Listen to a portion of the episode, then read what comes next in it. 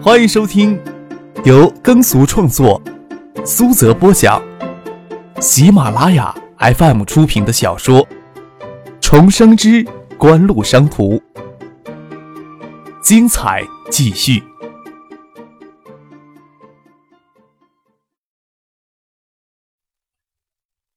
第五百七十五集。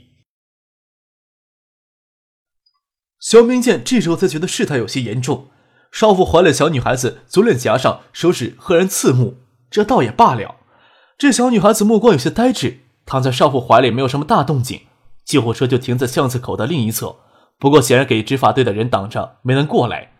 张可这边除了父亲跟两名保卫在，还有两名民警赶过来帮着维持秩序。救护车也是提前一脚赶过来，就算罗军他们不及时赶来，有马连街的民警帮忙。刘军再大胆子也不敢阻拦着，不让他们将小女孩子送医院里去。张哥这么说，也是对刘军这些野蛮执法的执法队恨之入骨，无形之中给他们加了一道罪。罗军由于刚才的脸色变成铁青，盯着肖明建看。肖明建阴沉的回头看着刘军，语气恶了三分：“这是怎么回事啊？我跟罗书记人不过来，你打算怎么处理这事儿啊？”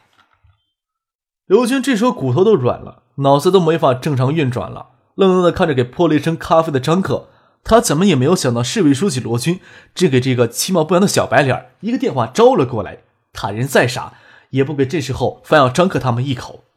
张克看着罗梅母女走进了救护车，让父亲派了一名工作人员跟着一起去医院。这时候才有余下时间转过身来，冷眼看着执法队为首的刘军。人的气质，相当程度上是跟他背后的权威联系到一块儿的。刚才刘军看张克其貌不扬，就是一个态度嚣张的小白脸而已。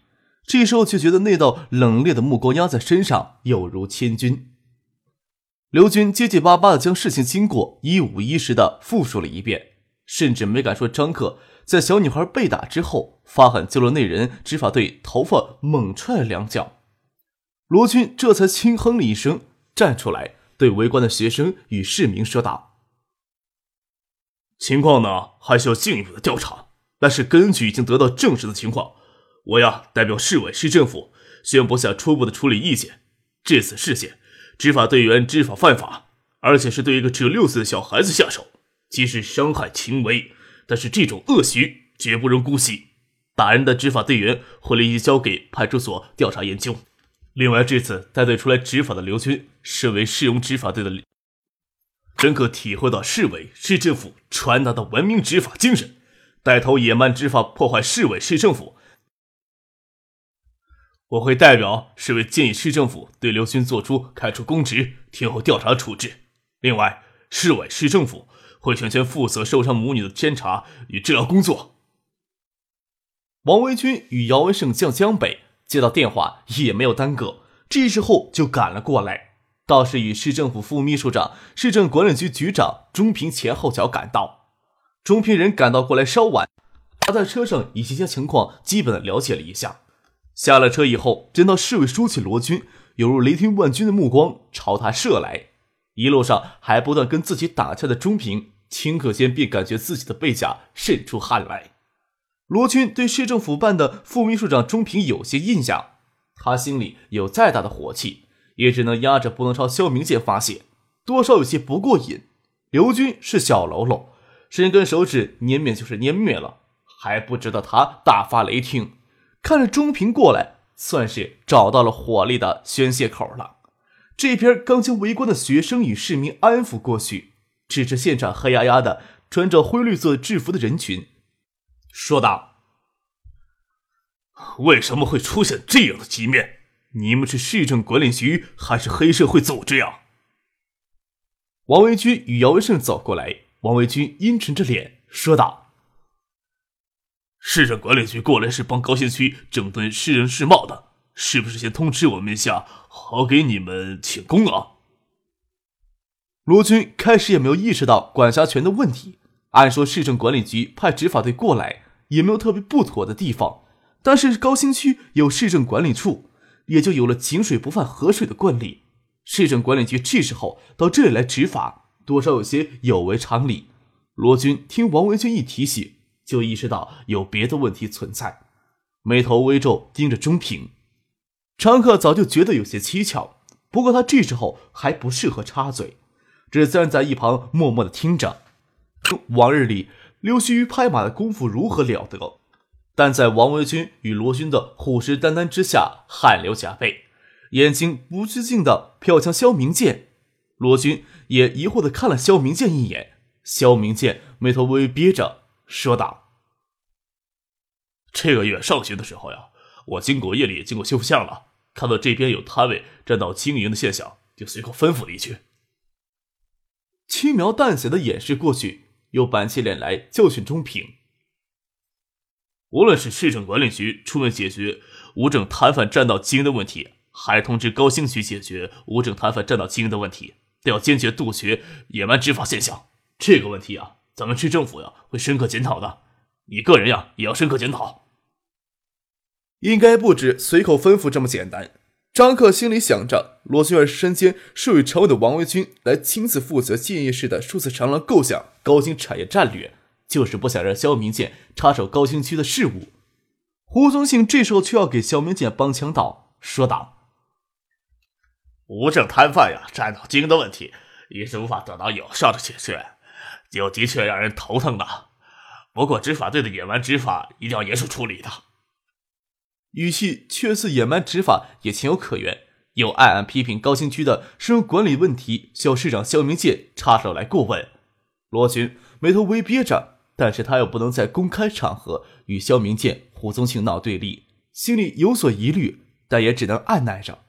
但是刚才钟平顺着他的意将肖明建给出卖了，这时候不但不能将他当成出气筒，还要适当的维护一下，说道：“先叫人撤走，留在这里成什么体统呀？该处理就怎么处理，不要姑息养奸，日事一定要深刻。”巷子口闹出这么大的动静。杜飞、孟乐他们也冒充围观的学生，在一旁观察形势。待人群与执法队员都各自散去，肖明宪、胡宗庆也乘车离开。看着张可陪着王维军坐进罗军的车里，杜飞与陈静、刘明辉、谢子佳都不算陌生，请他们去一九七八喝酒。张可跟罗军、王军等人在一起一会儿，一时半会儿也离不开。这事情在罗军赶到之后，就干净利落的处理掉了。也没有耽搁多少时间，坐进罗军的车里。才夜里十点半钟，正是父亲高校宿舍熄灯的时间。但是他对罗军、王军等人来说，时间还尚早。车窗外的夜色清迷，路灯散发出柔和的光芒，从车窗里透射进来。我刚到静业时啊，夜里经过这里，差不多也是这个时间。东华大道上的行人与车辆就比较稀少许多。过了十二点呢。就几乎呀看不到有车辆往东行驶了，再往东呀就是郊区了，是乡下。过去一年的变化是显著的，不仅仅是体现在市里统计的数据上。看着车窗外的车辆，我呀很期待三四年后这片土地会变成什么模样。当然了，其他人也对此也是。罗军望着车窗外的夜色，语带双关的说道。张克神色稍淡，只是侧着听听罗军的话。从话里知道，性格强势的他也感到，建业市权力结构在九八年相比其他地方就有其特殊之处。市委常委成员里，市政府占了三名，包括市委副书记兼市长，包括书记、副书记兼常务副市长。这也是中央在中心城市加强经济建设工作的要求，导致建业市在市里的力量相对来说强势一些。九七年。锦湖启动橡树园计划，建市反思这些年来在高新产业发展上的战略布局。长期在建市负责经济工作的肖明建，自然要为建业市高新产业发展滞后承担一定责任。罗军紧随其后，又将市委常委兼副市长王维军拉拢到一起来，推动数字长廊构想的高新产业新战略，算是暂时将肖明建压制的无法动弹。但是这仅仅是短暂的现象。一方面，王维军不再担任副市长，而是改任高新区党工委书记。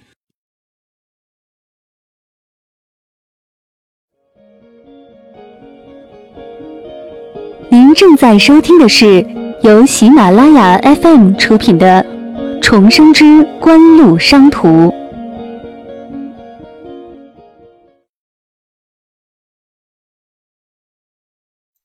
按照惯例，市政府叫新的副市长进入市常委名单之列。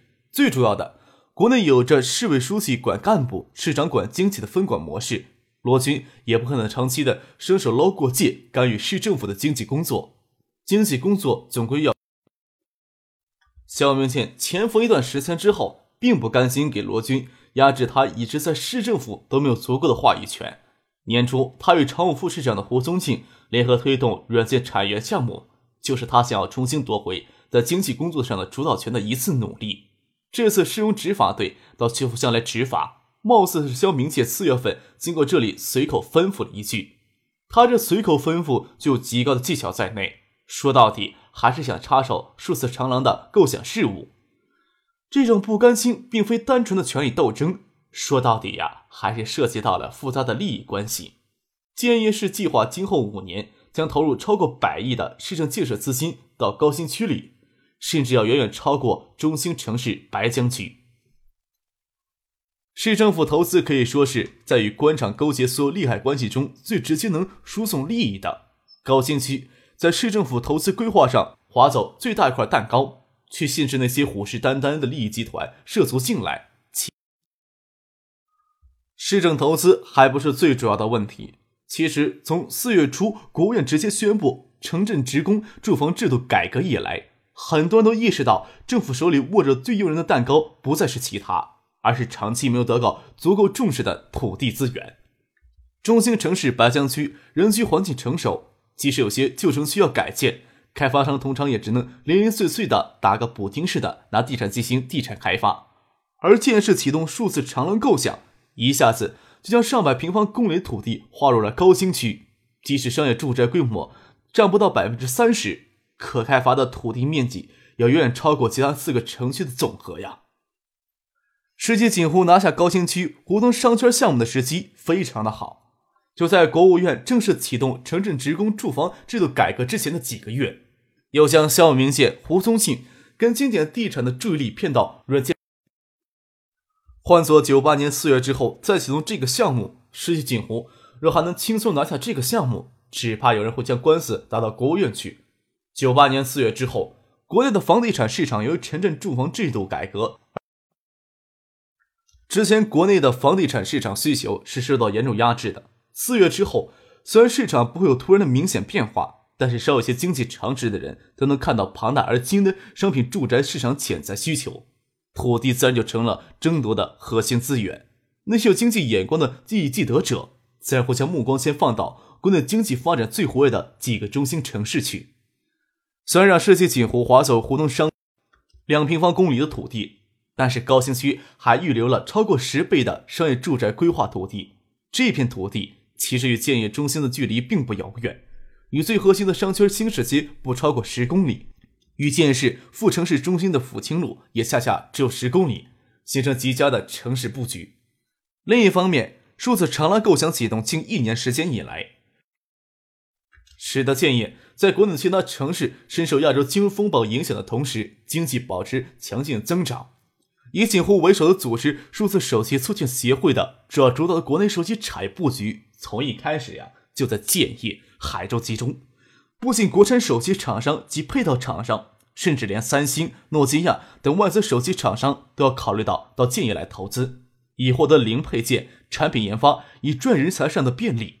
新兴的城市经济的高速增长，必然导致大量外来人员的涌入该地区，特别是高新产业的兴起，将会引入高素质、高收入的人群，住宅市场的需求将进一步扩大。即使不去考虑未来国内房地产市场非理性的飞涨。高新区的商业住宅规划土地，最保守的去估计也将有五百亿到一千亿的潜在价值。张克几乎能肯定，建市的商业地产与住宅地产价格会提前一步飞涨。特别是雁归湖东片这一块核心区域，新的高新区行政中心与活动商圈以及行政中心与活动商圈之间的大型公开绿地配套项目都已正式启动。雁归湖周边的环境也进一步的整治当中。此时用来开发商业住宅地产的优势已经非常明显。要说上百亿的市政投资，性格强势、为建设经济发展亲手拟定高速发展蓝图的市委书记罗军还能捂得住，不让那些利益群体贪太多。那些估计保守估算有上千亿潜在价值的涉案地产住宅土地，就算赵继东亲自来捂，也会有不计其数的利益团体，就像闻到血腥味的牛鹰一样，想方设法的要过来吸血。也不仅仅是建地方上的利益团体了，那些能够将手伸进来的，都不会放弃尝试。这也是建业给拖入更复杂的利益纠缠当中了。建业市在经济有着管辖特权。经济工作受中央直接管辖，这件事只要党政领导干部任命，也是受中央直接干预的。省里甚至对这些更复杂利益纠缠斗感到很无力，几乎能够将海州经营的跟铁桶一样。这是由于省一级的缓冲，但是建业市这种缓冲作用要小得多。另外，锦湖对建业这样的中心城市影响与作用也相对有限。四月，国务院启动城镇职工住房制度改制。四月。焦明建经过薛福将随口吩咐了一句，让市政府管理局派执法队人进入高新区，进入市容执法整顿。张凯还记得四月中旬，杜飞曾经跟他说起过，有些生在灰暗加强中的势力对薛福相虎视眈眈，这里面呀不可能没有联系。很显然，罗军在经济工作上的出色表现，以及在党内与肖明建的地位，确定他眼下在建业势力的地位。但是眼下有明显的迹象表明，肖明建由于联合那些对高新区虎视眈眈的利益团体，来重新挽回在市里。罗军若是过于刚硬，与那些利益团体与肖明建、胡宗庆等人撕破脸皮，结局或许要比薛平要好，但是给调离竟也并非难以想象的结局。当然，张克对罗军的期待也没有那么高，他之前给肖明建、胡宗庆在软件产业上的下的套。总会呀发现作用的。当然了，即使借再换一任新的市长，并不能改变背后存在像吸血游鹰一样的利益群体这一个事实。特别是随着房地产市场逐渐火热，特别当有国有地产转让金成为地方财政收入的主要来源时，地方上的官僚群体就会发现可以从国有土地资源中源源不断的吸血，能够最大限度的提高他们的阳光收入，改善。谁要提出打压房地产，不说产业不产业的问题，首先就是跟地方上的整体官僚群体过不去。现在锦湖也算是翅膀硬了，跟某个省长、某个省委书记、某个部委里的头脑粗着嗓子说话都没有太大的问题。毕竟曾荣盛、赵锦东等大人物对锦湖提出什么不合理的要求，锦湖一样可以硬着头皮顶回去。毕竟大家都不是小孩子，不会言语稍有些不对就脱光。但是张可不得不深刻的体会到。要跟整个既得利益去做斗争，无疑是螳臂挡车，只能寄希望让情况越慢越好。即使跟一小撮人斗争，也跟跑跑马拉松一样，不跑到最后精疲力尽，都无法预测谁最后能压得过谁。就算这个过程当中不断将那一撮人马拖下马，但也会有不断的人加入到那一撮人当中去。今天晚上，在市政管理局执法队副队长刘军以及那个动手打人的执法队员，说到底。只是给牺牲掉一些炮灰小角色而已。张可这时候还不是很清楚，肖明建的姿态能够微妙的转变，得到最直接的助力是来自于哪里？